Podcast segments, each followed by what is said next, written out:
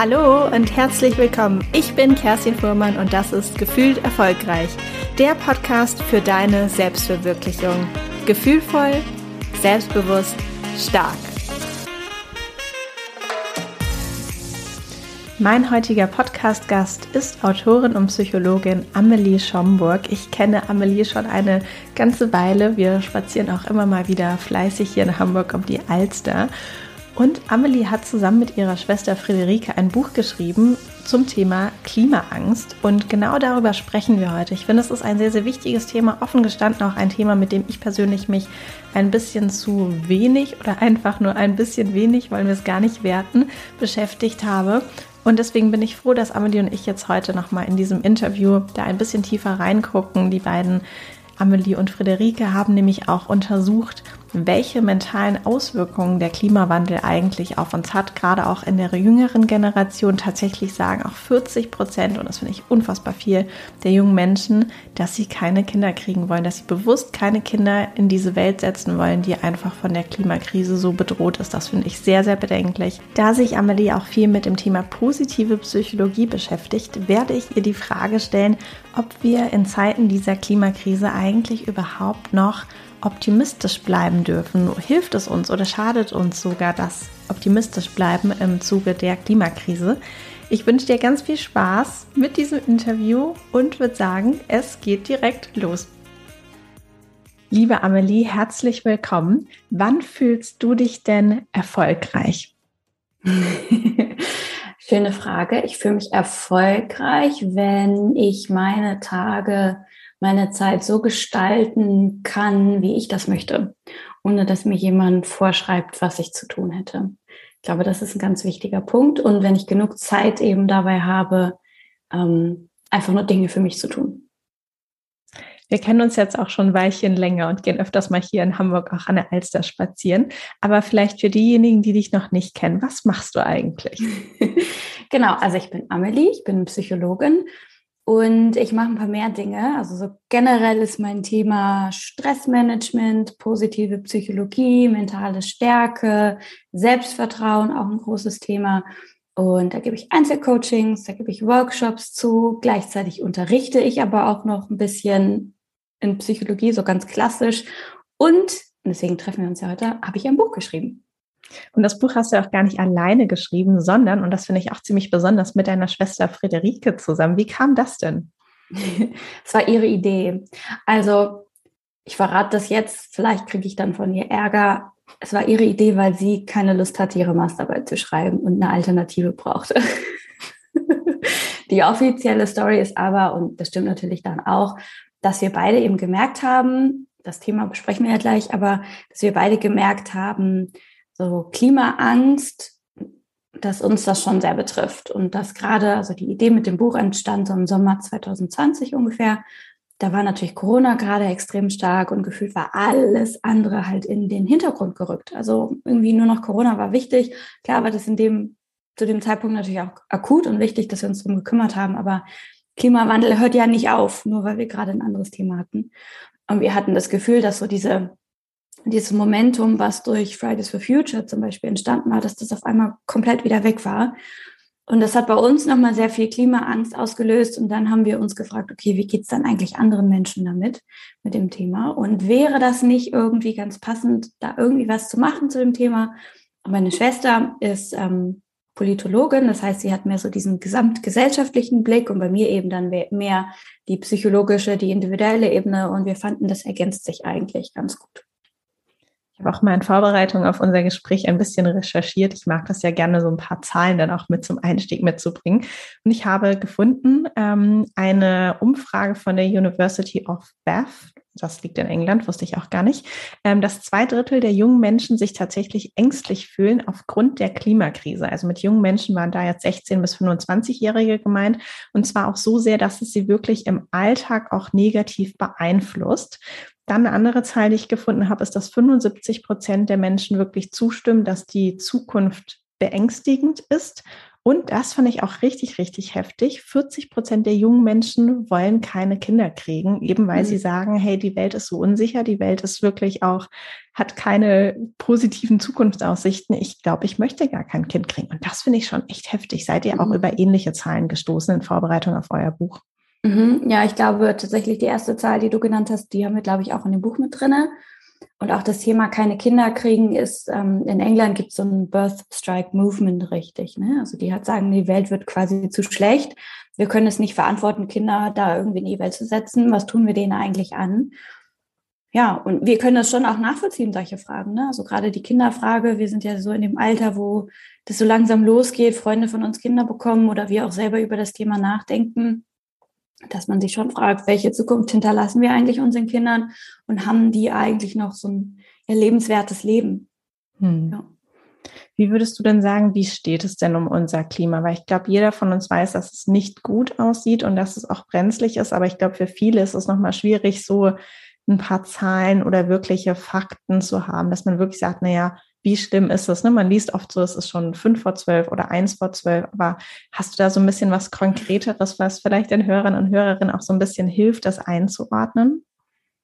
Ich würde sagen, es ist eher schon nach zwölf. Also wir wissen natürlich, der Klimawandel ist da, der lässt sich auch nicht mehr aufhalten. Wir können den nicht rückgängig machen, wir können den auch nicht mehr komplett aufhalten. Wir können nur hoffen, dass wir ihn verlangsamen und mit den schlimmsten Folgen umgehen können.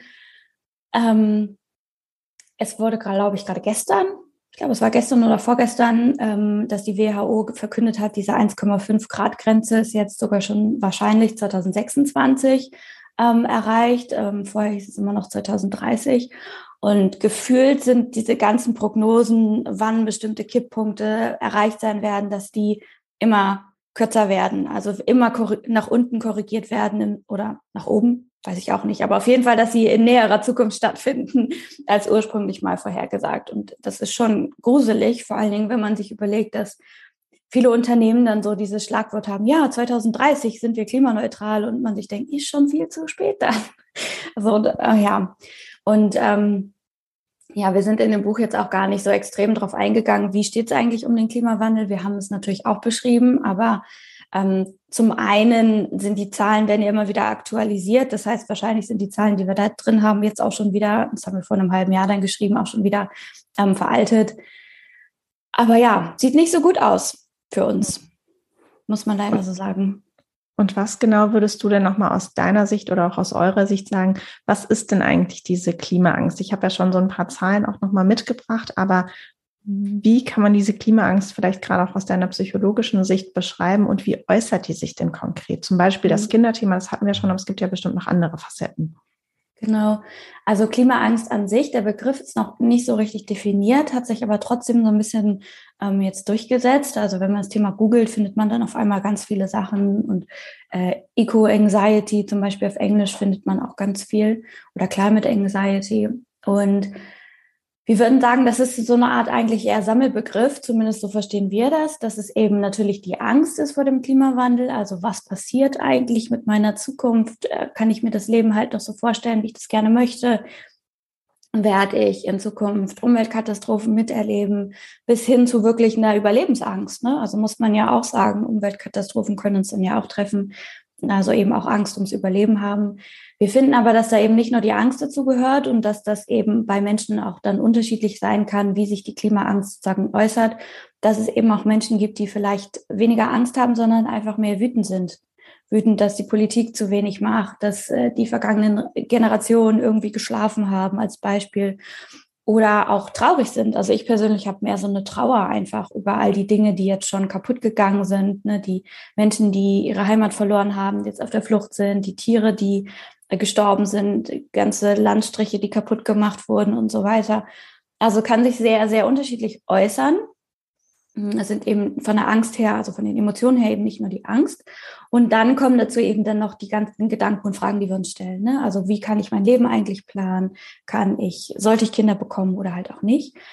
Und in welchem Ausmaß sich das quasi dann im Alltag äußert, das ist natürlich dann auch super individuell unterschiedlich. Also manche Menschen kriegen dann vielleicht wenn Sie den nächsten Bericht sehen, wie gestern was ne, von der WHO zum Beispiel, dass Sie da erstmal einen Tag sich unter der Decke verkriechen, weil Sie damit schlecht umgehen können. Manche merken das vielleicht im Alltag gar nicht so. Manche merken das eben nur, wenn sie sich mit dem Thema extrem auseinandersetzen. Manche andere haben das Gefühl, das ist konstant die ganze Zeit eigentlich da. Also sehr, sehr unterschiedlich. Wie gehst du denn persönlich damit um? Man hat ja trotzdem manchmal auch so eigene Vorhaben, wie zum Beispiel jetzt auch eine Fernreise zu machen. Und das ist mhm. ja natürlich auch eher semi-gut fürs Klima, sich in den Flieger zu setzen. Und dennoch können wir ja auch schlecht, glaube ich, alle nur zu Hause sitzen ne, und irgendwie gar nichts mehr unternehmen. Das Fliegen ist ja auch nur eine, also ein Beispiel.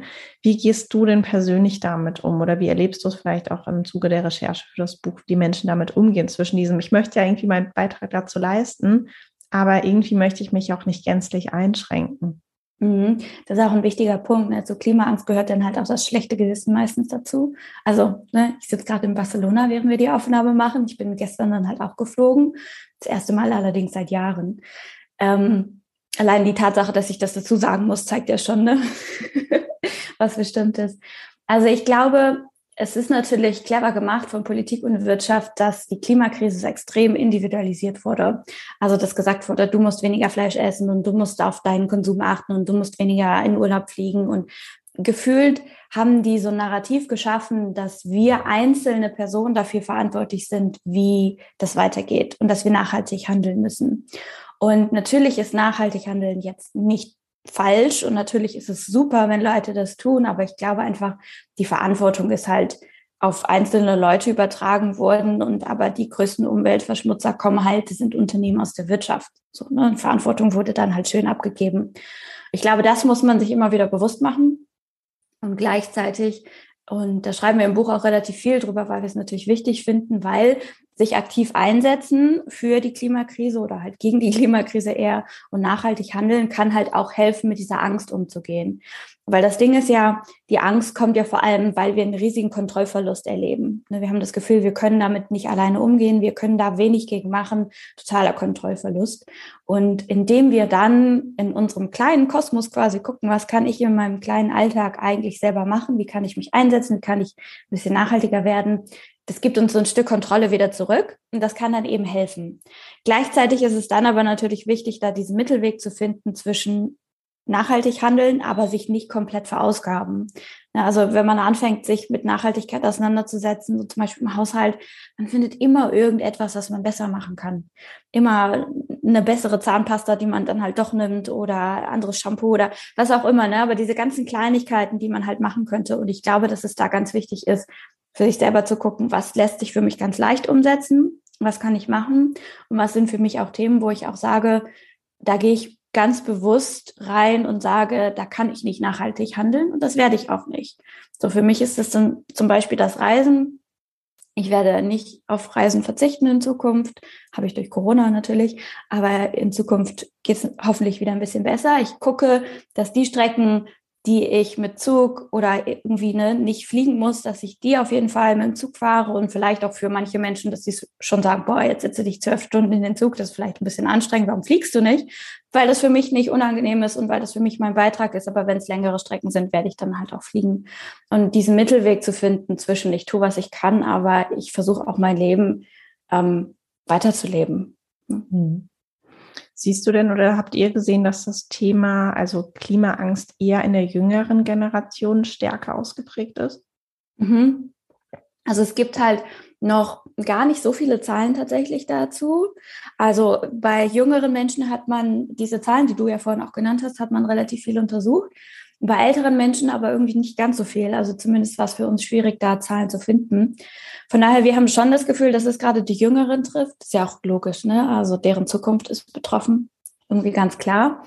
Und äh, Ältere dann vielleicht eher anders betrifft. Ne? Die machen sich dann vielleicht weniger Sorgen um ihre eigene Zukunft, aber dafür dann vielleicht Sorgen um die Zukunft ihrer Kinder oder Enkelkinder.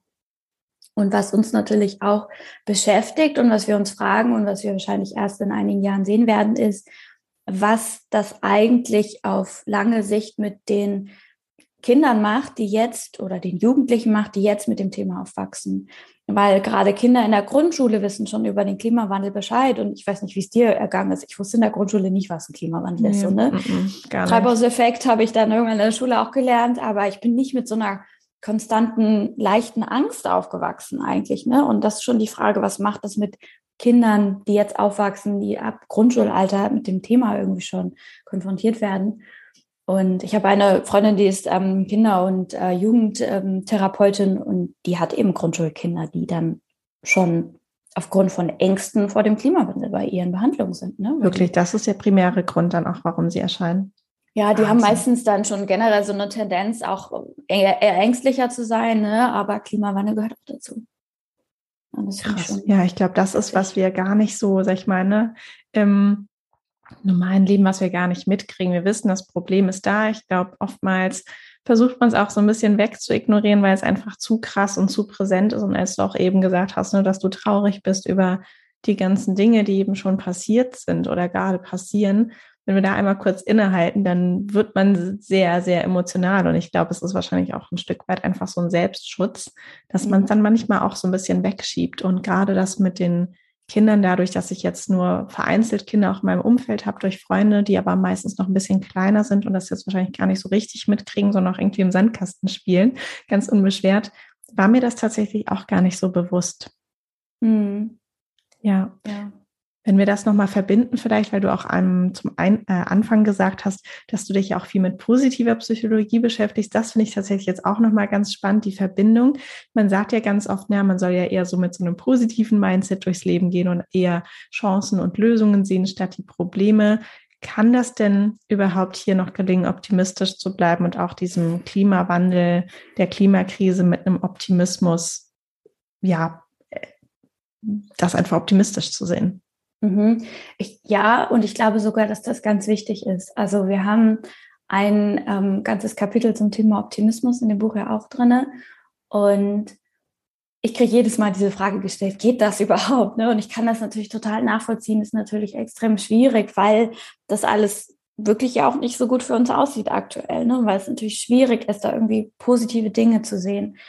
Ähm, und das löst ja auch die Klimaangst aus. Aber ich glaube, dass wir das sogar unbedingt müssen, weil wenn wir nicht diesen Optimismus hätten, wenn wir nicht diese Hoffnung hätten, dann würden wir einfach gar nichts machen. Dann würden wir uns ja dieser Situation einfach hingeben und sagen, gut, lässt sich eh alles nicht mehr ändern und das war's jetzt und ja, gut, ich tue halt jetzt nichts mehr. So. Und ich glaube, dass das ganz, ganz wichtig ist, dass wir optimistisch rangehen. Und ich glaube, die meisten Menschen, sonst würden sie sich gar nicht für das Thema einsetzen, haben zumindest ein bisschen Optimismus oder zumindest ein bisschen Hoffnung noch. Und ähm, natürlich ist das schwierig, bei diesen ganzen negativen Nachrichten sich dann nicht in diesem Negativen zu verlieren. Ne? Aber ich glaube, dass es schon auch wichtig ist, immer wieder zu gucken, okay, wir haben zwar diese ganzen fiesen Nachrichten, aber was ist denn vielleicht doch auch Positives passiert? Also zum Beispiel die ganze Bewegung durch Fridays for Future, wie viele Menschen da zusammengekommen sind, ne, die sich alle diesem Thema annehmen, die es alle wichtig finden, die auf die Straße dafür gegangen sind, als Beispiel. Ja, sowas, dass wir versuchen, uns ein bisschen auf das Positivere zu konzentrieren und zumindest, damit meine ich auch nicht, das Negative jetzt einfach irgendwie nur zu ignorieren und zu vergessen, ne, ganz naiv zu werden, sagen, ach, das wird schon alles super, sondern eben versuchen, das Negative so ein bisschen versuchen auszugleichen mit positiveren Nachrichten und zu gucken, okay, was haben wir denn vielleicht schon erreicht? Ne? Dass das Thema zum Beispiel extrem präsent ist, immer noch in den Medien als Beispiel. Ne? Und wie du auch vorhin gesagt hattest, bei den großen Unternehmen, die sich ja auch jetzt Ziele gesetzt haben, beziehungsweise ehrlicherweise auch irgendwie mussten, weil die Allgemeinheit das natürlich irgendwie jetzt auch zum Beispiel durch Fridays for Future irgendwie verlangt hat. Auch wenn sie vielleicht noch nicht ideal sind, das Beispiel, was wir vorhin hatten, bis 2030 und es muss eigentlich schon früher passieren, aber nur dadurch, dass natürlich die Menschen auch was tun und dass dieser, dieser Schrei danach konstant irgendwie dort draußen ist und auch laut bleibt, wird ja auch irgendetwas da draußen passieren. Genau das. Ja, und sich das halt immer wieder bewusst machen, ist wichtig. Ein wichtiger Punkt, der hier, finde ich, auch ganz gut passt, ist nochmal bewusster Nachrichtenkonsum. Ich merke das auch immer wieder. Das hat natürlich zum einen mit dem, mit dem Klima zu tun, zum anderen aber natürlich aktuell auch gerade mit dem Ukraine-Krieg. Dadurch, dass wir auf Social Media nicht ganz bestimmen können, welche Inhalte uns ausgespielt werden, natürlich ein bisschen durch dieses, ne, wem folge ich, wem entfolge ich vielleicht auch oder wem folge ich bewusst nicht, merke ich es auch immer wieder, dass ich eigentlich, sag ich mal, so ein bisschen im Freizeitmodus bin und auf einmal kommt wieder so eine richtige, entweder eine Schreckensmeldung rein oder irgendwie ein Bild, das ich jetzt vielleicht so in den Abendstunden nicht unbedingt hätte sehen wollen und ich kann es nicht wirklich kontrollieren. Ich glaube, das ist auch für unser Thema zur, zur Klimakrise extrem wichtig. Mhm. Ja, finde ich auch. Also viele Menschen haben ja auch denn diese Tendenz, also das machen wir automatisch durch Social Media, wie du gesagt hast, halt die ganze Zeit ihre Nachrichtenticker zu aktualisieren und die ganze Zeit, ne? Also ich persönlich habe das mit Corona als allererstes gemerkt und die ganze Zeit gucken, was entwickelt sich denn da? Mhm. Und dann jede Stunde, jede halbe Stunde gefühlt reingucken und was weiß ich. Und das ist natürlich schrecklich. Also ich kenne auch ein paar Menschen, die sagen, ich brauche das, weil wenn ich die ganze Zeit weiß, was passiert, das gibt mir ein Gefühl von Kontrolle. Aber ich glaube, dass die meisten Menschen das, ich meine, du erfährst ja eine halbe Stunde später jetzt nichts Neues. So, ne? Und selbst wenn du, selbst wenn in dieser halben Stunde was passiert ist, was du unbedingt wissen musst, dann ist es wahrscheinlich auch nicht so schlimm, wenn du es erst drei Stunden später erfährst. So, und du konsumierst ja die gleichen Informationen dann vielleicht noch aus unterschiedlichen Nachrichtenkanälen immer und immer wieder. Und da sagen wir halt auch, entweder zu sagen, ich mache mir feste Zeiten, wo ich Nachrichten konsumiere und ähm, halte mich dann quasi an diese Zeiten, ne, dass ich sage, vielleicht vormittags irgendwie eine halbe Stunde und abends oder nachmittags. Ich bin auch kein Fan von direkt beim Aufstehen oder direkt vom Schlafen gehen. Mhm. Das beeinflusst meinen Schlaf beziehungsweise wie mein Tag dann wird. Oder aber gerade für Menschen, die vielleicht auch in dem Bereich arbeiten, wo es nochmal wichtiger ist, dass sie natürlich mehr informiert sind, die halt sagen, ich kann mir nicht jetzt nur so zwei Zeitpunkte am Tag nehmen, sondern die machen das dann vielleicht andersrum. Ich nehme mir dafür dann Pausen. Also ich sage dann, okay, in diesen zwei Stunden gucke ich dann mal nicht rein, sowas. Ne? Also in der Mittagspause gucke ich nicht rein als Beispiel. Finde ich auch ganz, ganz wichtig, achtsamer Nachrichtenkonsum und sich überlegen, okay, wenn ich diesen Artikel jetzt auch nochmal lese, ist da wirklich nochmal mehr Informationen für mich drin. Hm. In eurem Buch schreibt ihr auch von einem Wicked Problem. Das hatte ich vorher noch nie gehört. Kannst du uns mal aufklären, was ist denn ein Wicked Problem? Mhm. Also was wir in dem Buch auch machen, ist, dass wir so ein bisschen erklären, warum es eigentlich so schwierig ist für uns, ähm, mit der Klimakrise umzugehen. Und das finden wir halt ganz wichtig, weil das hoffentlich ein bisschen hilft, diese Frustration zu nehmen, warum wir als Gesellschaft da so wenig eigentlich noch gegen machen, obwohl das so ein akutes Problem ist.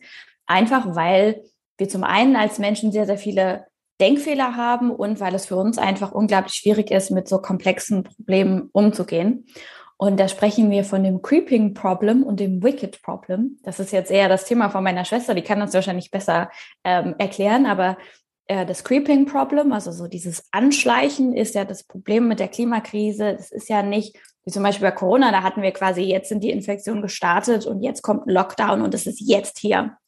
Und ähm, das haben wir bei der Klimakrise eher nicht. Ne? Klar merken wir schon die Auswirkungen, aber die sind halt sehr, sehr langsam und schleichend. Und es ist nicht so der Punkt, wo wir sagen, okay, jetzt, jetzt ist der Klimawandel da. Ich meine, der ist schon da, aber es ist halt wenig merk merkbar. Und wir müssen jetzt handeln. Deswegen ein Creeping Problem und ein super wicked Problem, also ein super verhextes Problem. Mhm.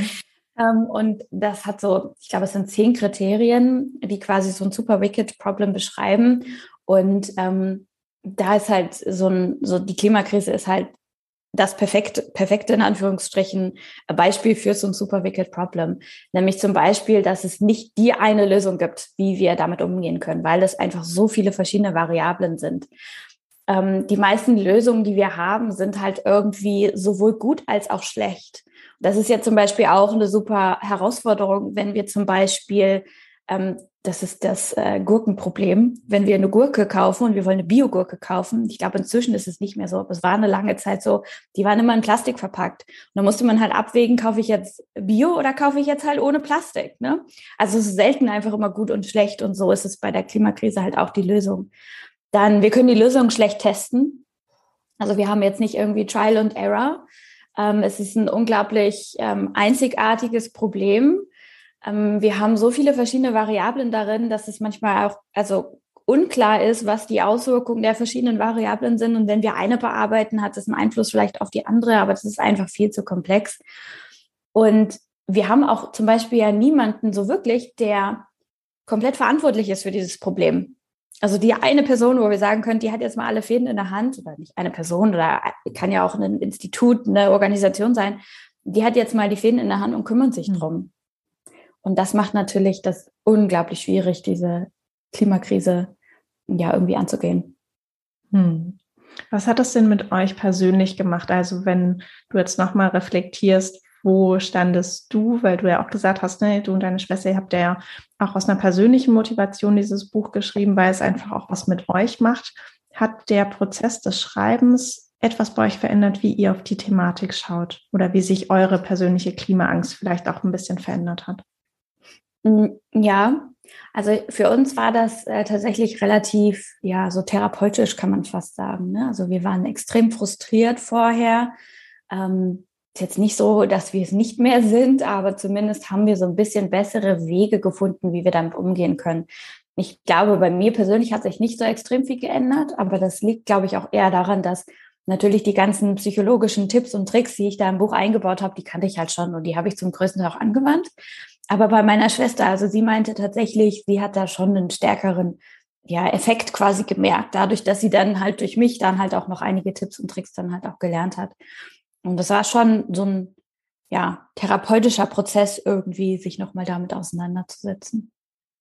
Und ich kann mir vorstellen, ihr habt jetzt tatsächlich ja auch was gemacht. Ne? Also diese, vielleicht dieses Gefühl der Ohnmacht habt ihr auch transformiert, indem ihr gesagt habt, nein, wir, wir setzen uns hin. Und ich weiß, wir waren ja auch ständig im Gespräch. Es war auch wirklich nicht immer einfach, dieses Buch zu schreiben. Das wäre stellenweise auch frustrierend und kostet einfach auch viel Zeit und Arbeit. Und man gibt sehr viel Energie und, und Liebe auch irgendwie da rein.